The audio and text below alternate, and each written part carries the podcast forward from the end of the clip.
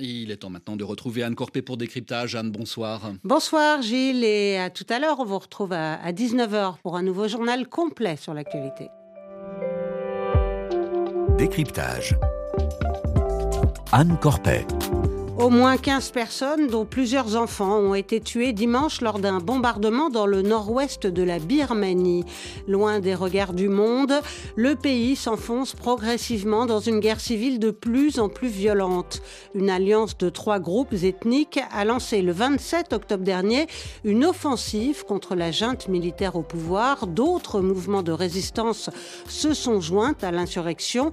Ces forces rebelles se sont déjà emparées de plus de 300 bases militaires d'une dizaine de villes et de plusieurs routes commerciales essentielles entre la Chine et la Birmanie. Pékin, allié traditionnel de la junte, s'inquiète du débordement des combats sur son sol, mais se garde pour le moment d'intervenir. L'opposition espère, elle, faire tomber les militaires arrivés au pouvoir par un coup d'État il y a trois ans. Et pour parler de la Birmanie, euh, nous sommes en studio avec euh, vous, David Camrou. Bonsoir. Bonsoir. Vous êtes chercheur honoraire et professeur au, séries Sciences Po. Alors, la, junte militaire euh, birmane affronte plusieurs groupes ethniques différents en différents endroits du mhm. pays. Hein. L'insurrection a donc éclaté le 27 octobre dernier lorsqu'une alliance composée de trois groupes a envahi l'État Shan frontalier avec la Chine et déclaré la guerre aux milices alliées à la junte. Mm. Euh, quel était euh, l'objectif de ce premier coup de force? Alors, c'est la dernière phase, en fait, euh, dans une guerre révolutionnaire qui a commencé le premier, après le coup d'État le 1er février 2021. L'objectif de cette fois, c'était pour, pour, en fait, de déplacer, en fait, faire, chasser les gens et ses forces euh, d'une partie de l'État Shan en frontière avec, les, avec la, région de Mandalay, la région de Saigon. Donc c'est stratégiquement extrêmement important et ils ont réussi. Euh, ce qui est intéressant, c'est cette alliance de trois groupes. Donc il y avait le groupe qui contrôlait justement cette région, ça, s'appelle la région Kokane. Euh, c'est une région autonome et euh, les rebelles ont réussi de, capturer le, capital. Et ça, c'est très important parce que le capital a été contrôlé par ce groupe jusqu'à en fait, toute cette région autonome jusqu'en 2009. Et c'est le chef de la junte actuelle euh, qui a pris euh, le pouvoir, en fait, qui a pris cette région euh, pour les militaires. À ce moment-là, on, pas un système d'alliance avec une partie de fait Donc c'est un camouflet presque personnel pour ah, C'est un camouflet très personnel parce que cette réussite de 2009, c'était la base un peu de sa euh, sont, en fait, ils se vantaient toujours de cette, cette, réussite qui, qui est un peu appuyée sur son, son, son rôle de chef de junte. Donc, euh, le capital est tombé. Et euh, la paix, c'est 2400 soldats qui sont faits prisonniers très facilement, hein, y compris trois généraux. Ça, c'est une nouveauté. Et donc, oh, sont vraiment beaucoup de résistance, ce qui indique comme d'autres signes que l'armée était un peu au bout du, rouleau. Alors, on, reparlera de, l'état des, forces birmanes. En, attendant, il faut d'abord peut-être expliquer que la Birmanie, c'est un pays composé de, euh, dizaines d'ethnies différentes. Hein. Voilà, et euh, en fait, l'héritage de l'époque coloniale, les Britanniques, euh, comme, comme d'autres, comme les Français, avaient une politique de, pour diviser pour régner. Donc, la Birmanie, à l'époque coloniale, était divisée en deux. Il y avait le cœur Barma, l'ethnie Barma, l'ethnie majorité qui est à peu près le deux tiers de la population. Dans la plaine centrale. Hein, Dans la plaine centrale et les côtes. Et vous avez tous ces groupes ethniques euh, qui sont sur la périphérie. Euh, mais cette fois, euh, après le coup d'État, la junte a réussi quelque chose. Il a réussi ce qui a échappé à la Birmanie depuis son indépendance en 87, en 47, pardon. C'est-à-dire, il a fait l'unité nationale mais contre le junte. Donc, euh, oui, parce qu'après cette attaque du 27 octobre, il y a d'autres groupes euh, un peu partout dans, dans, le pays qui sont passés à l'offensive contre la junte. Est-ce que c'était une action coordonnée ou est-ce que c'est un effet boule de neige, un effet d'entraînement Je crois qu'il y a un peu les deux. Euh, il y a un gouvernement en exil, le, gouvernement national d'unité nationale, qui a un ministère de la Défense, euh, qui a plusieurs ministères. Donc, il y a un niveau de coordination, mais euh, les experts militaires ont du mal à vraiment comprendre quel est le niveau de coordination. Mais ce qui est fait, semble être le cas, c'est à la fois la coordination et aussi un effet de, de boule de neige, que d'autres groupes ethniques qui étaient en guerre depuis très longtemps, comme les Chines, ont profité aussi pour, pour s'attaquer aussi aux bases. Dans l'État arakan, euh, aussi l'armée euh, qui fait partie de cette alliance des, frères, des trois frères, aussi profité euh, pour attaquer en fait les forces navales sur les rivières dans, dans, cet État. Donc effectivement, ce qui est différent cette fois, parce que la Birmanie a connu depuis son indépendance, ses problèmes de, de guerre d'indépendance, de, de, de, de révolte, euh. de mouvement d'autonomie, de, séparatisme. Ce qui est différent cette fois, c'est que le guerre est dans l'ensemble du pays y compris dans le cas Bama. Et, que, et que tous ces groupes ethniques sont alliés, ça aussi, c'est une première? Les, trois frères, ça c'est une, une, une, première. Euh, il y a des relations plus ou moins euh, directes avec le gouvernement en exil, euh, avec la, majorité Bama. Vous avez aussi les, forces de défense du peuple, qui sont des milices qui sont peut-être plus associées avec le gouvernement en exil, qu'on trouve plutôt dans les régions de majorité Bama. Mais ce qui est arrivé après le coup d'État, c'est que les, groupes armés ethniques qui ont une longue expérience de guérilla, des décennies d'expérience, ont formé justement ces jeunes Bama euh, qui ont quitté les universités, les écoles et les travaux euh, pour aller dans les, pour être formés dans la guérilla euh, par les gens expérimentés. Et c'est ça aussi, ça c'est aussi le contribu ça a contribué de créer cette espèce de, de ciment qui est en train de se, se, mettre en place entre les différents groupes. Et, et la progression des rebelles a été rapide. Ils ont saisi du matériel de l'armée. Ça veut dire que, que l'armée birmane n'était pas bien préparée?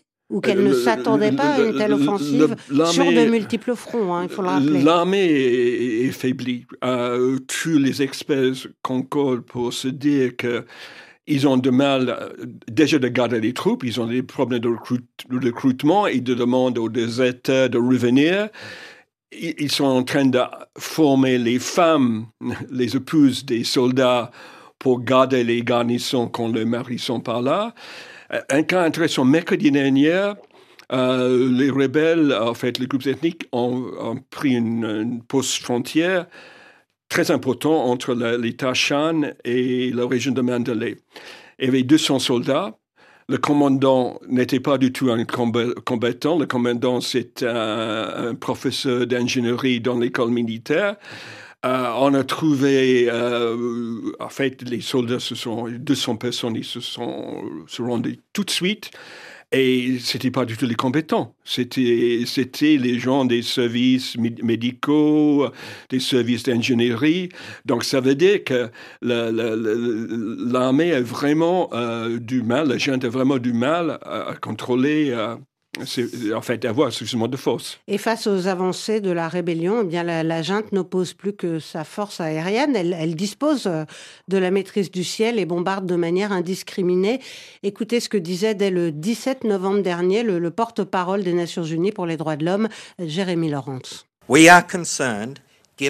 Nous craignons, compte tenu des événements passés, qu'au fur et à mesure que l'armée perd du terrain sur de multiples fronts, elles ne réagissent en déchaînant une force encore plus grande par des frappes aériennes et des barrages d'artillerie indiscriminés et disproportionnés. Au cours des deux dernières années, nous avons documenté l'impact sévère de ces tactiques sur la population civile. David Camus, est-ce qu'on a une idée du, bilan humain de cette guerre, notamment depuis euh, le lancement de cette offensive du 27 octobre? Depuis le commencement après le coup d'État, nous sommes actuellement, je crois, à 2000, euh, pardon, à 4000 300 morts à peu près. il y a aussi 26 000 prisonniers. Hein, maintenant, il y en a relâché pour le, fait de l'indépendance quelques milliers, mais nous, sommes toujours 20 000 prisonniers politiques. Euh, et nous sommes le pire, nous sommes à 2 millions presque de personnes déplacées à l'intérieur du pays. Euh, donc les, les, faits de la guerre sont, terribles.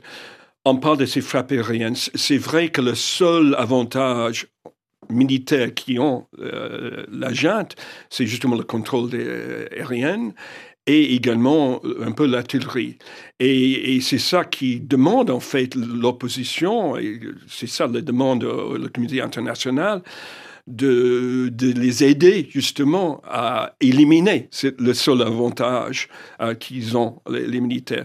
Ça veut dire pas forcément de fournir avec les missiles euh, antiaériens, mais euh, des embargos sur en fait l'essence euh, pour les avions, ce genre de choses sont, sont aussi euh, en, cours.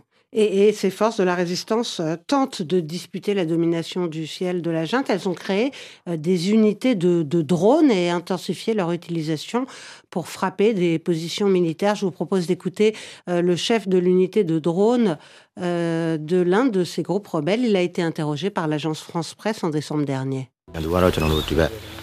Les positions de l'armée sont à 4 km, donc c'est une distance à notre portée. Nous allons faire voler trois drones aujourd'hui pour les attaquer en lâchant des bombes sur leur camp. Lors de certaines batailles, nous avons largué des dizaines d'engins pour cibler les militaires. Est-ce que ces, groupes armés ont des, soutiens extérieurs? Ils ont le soutien de, la diaspora. Euh, ils ont, euh, en fait, le gouvernement exil a créé son propre ministère des Finances. Euh, ils, ont des, ils sont assez inventifs pour trouver les fonds.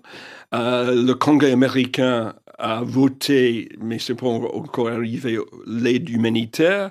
Donc, il y a ce genre de soutien de, l'extérieur. Mais pas de soutien armé, pas de matériel. Euh, sur le marché noir, tout est possible, surtout avec la frontière avec la Thaïlande. Euh, mais euh, ce qui est clair, c'est comme en Ukraine, nous avons un peuple en guerre qui est très inventif. Donc ces drones qu'on utilise, j'ai vu les images, sont les, drones, c'est des jouets d'enfants qu'on, trouve, quand on, ajoute les grenades, en effet volé, mais c'est, c'est des choses qu'on peut trouver facilement sur le marché. Alors, euh, selon le seul, une poignée de, gouvernements euh, étrangers ont envoyé des, messages de félicitations euh, à la junte à l'occasion du jour de l'indépendance. C'était la semaine dernière. Et pour la plupart, c'était des États parias, hein, Biélorussie, Corée du Nord ou encore Syrie et Russie. La Chine, elle, est restée muette contrairement aux années précédentes. Alors, est-ce que ça veut dire que le soutien de Pékin à la junte faiblit? Ben, la Chine n'était pas content avec le, coup d'État. Euh, la Chine avait des bons rapports avec le gouvernement de Aung San Suu Kyi, le gouvernement démocratiquement élu. la Chine a des vrais intérêts stratégiques, surtout les, les pipelines qui viennent vers la baie de Bengale. Et donc, euh, objectivement, pour la Chine, un gouvernement démocratique est plus dans son intérêt que le jeune. Bah, ce qui importe, c'est la stabilité, non, pour Pékin? Oui, mais justement, la junte, c'est l'instabilité. Euh, ils n'ont pas de confiance en la junte. Hein. Euh, la junte est, est sinophobe, euh, quand même. Et, la junte a laissé fleurir, justement, sur les frontières avec, avec la Chine, euh, ces, centres de, Scam Center, oui, des réseaux de fraude en ligne. Des réseaux de fraude en ligne. Et c'est clair que, selon les observateurs, la dernière offensive était, était lancée avec le corps au moins tacite de la Chine. Avec l'accord de Pékin qui pourtant euh, aide militairement la junte euh, au pouvoir. Oui, mais euh, son proxy, l'armée du Tang, fournissent aussi les, les armes aux, aux, rebelles, aux, insurgés. Donc la Chine joue toujours un double jeu. Et euh, de son côté, la junte a pour la première fois, en novembre dernier, laissé euh, une manifestation euh, proférer des slogans anti-chinois euh, dans plusieurs villes du pays. Ça aussi, c'est le signe de la, la dégradation des relations entre les deux pays. Tout à fait, tout à fait, parce que euh, la, la, la, Chine, surtout la région de, de, Yunnan, qui est la région voisine, ils ont vraiment des intérêts euh, en Birmanie. Et ils voient que c'est pas la junte qui va protéger leurs intérêts. Donc, ça veut dire qu'ils pourraient laisser tomber la junte et, et soutenir euh, les, les Pas directement, mais ils vont laisser faire. Hein? Ils vont laisser faire et euh, ils vont laisser, le, par exemple, cette armée Tang, euh, qui est très bien entraînée, euh, aider un peu plus, qui est resté neutre pour l'instant, aider un peu plus les, groupes ethniques et les, forces de, défense du peuple. Et il y a un autre grand voisin de la Birmanie qui observe avec inquiétude la situation, c'est l'Inde de Narendra Modi. Quelle est sa position? Décevant. Hein. Euh, c'est pas l'Inde de Nehru ni de Gandhi euh, qui soutient euh, les peuples qui luttent pour la démocratie. L'Inde actuelle de Modi, c'est vraiment les réalistes qui, soutiennent la junte parce qu'ils sont inquiets, ils ont leur propre problème de, de frontières dans les États qui sont frontaliers avec l'État Chine. Euh, et donc, ils considèrent que le junte est une force de stabilité. Mais euh, l'Inde était en train de, vraiment perdre euh, sa crédibilité en, Birmanie et également avec le mouvement démocratique. En, décembre, sous l'égide de Pékin, il y a eu euh, quand même des, des négociations. L'armée birmane et des représentants de l'Alliance de la Fraternité euh, s'étaient retrouvés en Chine et il y a eu une trêve fragile. Euh, les discussions n'ont finalement pas abouti. Ces putschistes et résistants euh, doivent se retrouver à nouveau normalement en, en janvier. Sur quoi peuvent porter les négociations? Je crois que c'est les négociations, c'est une mascarade. Euh, les deux côtés, maintenant, on est jusqu'au, on va jusqu'au bout. Hein. La, junte, euh, Long, euh, qui est qui devant un procès devant le Cour international de justice pour génocide, euh, va pas céder. Et, le, et les, les forces démocratiques qui voient un peu le vent en poupe euh, vont, vont aussi pas céder non, non plus. Donc, le, le, le, Chine se positionne pour, pour être un peu le médiateur, mais sans illusion sur l'efficacité de ces négociations qu'après une semaine, il y a aussi euh, tout de suite les, les, les combats les combats ont recommencé. Et, lors de cette fête de l'indépendance dont je parlais, le, le, 4 janvier dernier, le chef de la, junte pardon, euh, s'est pas exprimé sur le, le, conflit en cours, mais il s'est engagé à organiser des élections, à transférer les responsabilités euh, de l'État à un gouvernement élu. Est-ce que c'est une option qui vous semble plausible? Non, et ça sera rejeté à la fois par, la, par l'opposition démocratique. Euh, le, le est en train d'organiser un recensement qui est refusé par le Le, le ne contrôle que la moitié du pays. C'est ça qu'il faut savoir. Et, et donc, euh, on, va, on va organiser des élections uniquement dans le parti qui contrôle, en dehors des vraiment des très grandes villes, euh, Mandalay et Yangon, et même dans ces villes, le, le est contesté. Euh, le GENT est en train de, de perdre le contrôle. Donc, elle pourrait tomber? Moi, je crois qu'il pourrait tomber, mais nous sommes Et à la... qu'est-ce qu'il adviendrait après, alors? Alors, nous sommes à la fin... ne vont pas oh, se nous... retourner les uns contre les autres? on, on, on, est à la fin du début, mais oh, je ne suis pas sûr qu'on est au début de la fin. Euh, après, c'est ça qui est intéressant, c'est ça qu'on ne regarde pas. On regarde l'aspect militaire, mais on ne regarde pas suffisamment ce qui est en train de se faire pour l'après. Et ce qui me, me frappe, c'est ce gouvernement exil avec le comité de représentants, euh, représentants de l'ancien Parlement euh, légalement élus constituent, ils sont en train de réfléchir à l'après-guerre, la, la, constitution pour un État fédéral. C'est assez, les efforts qu'on ne voit pas, qui sont en train de préparer justement l'après. Merci beaucoup David Camrou, chercheur honoraire et professeur aux séries Sciences Po. Merci à Claude Battista à la réalisation, à Éléonore Krenik qui m'a aidé à préparer cette émission. Restez avec nous dans un instant, c'est le débat du jour, sauf pour nos auditeurs d'Afrique de l'Ouest qui ont droit à une demi-heure d'infos en langue peul et full full day.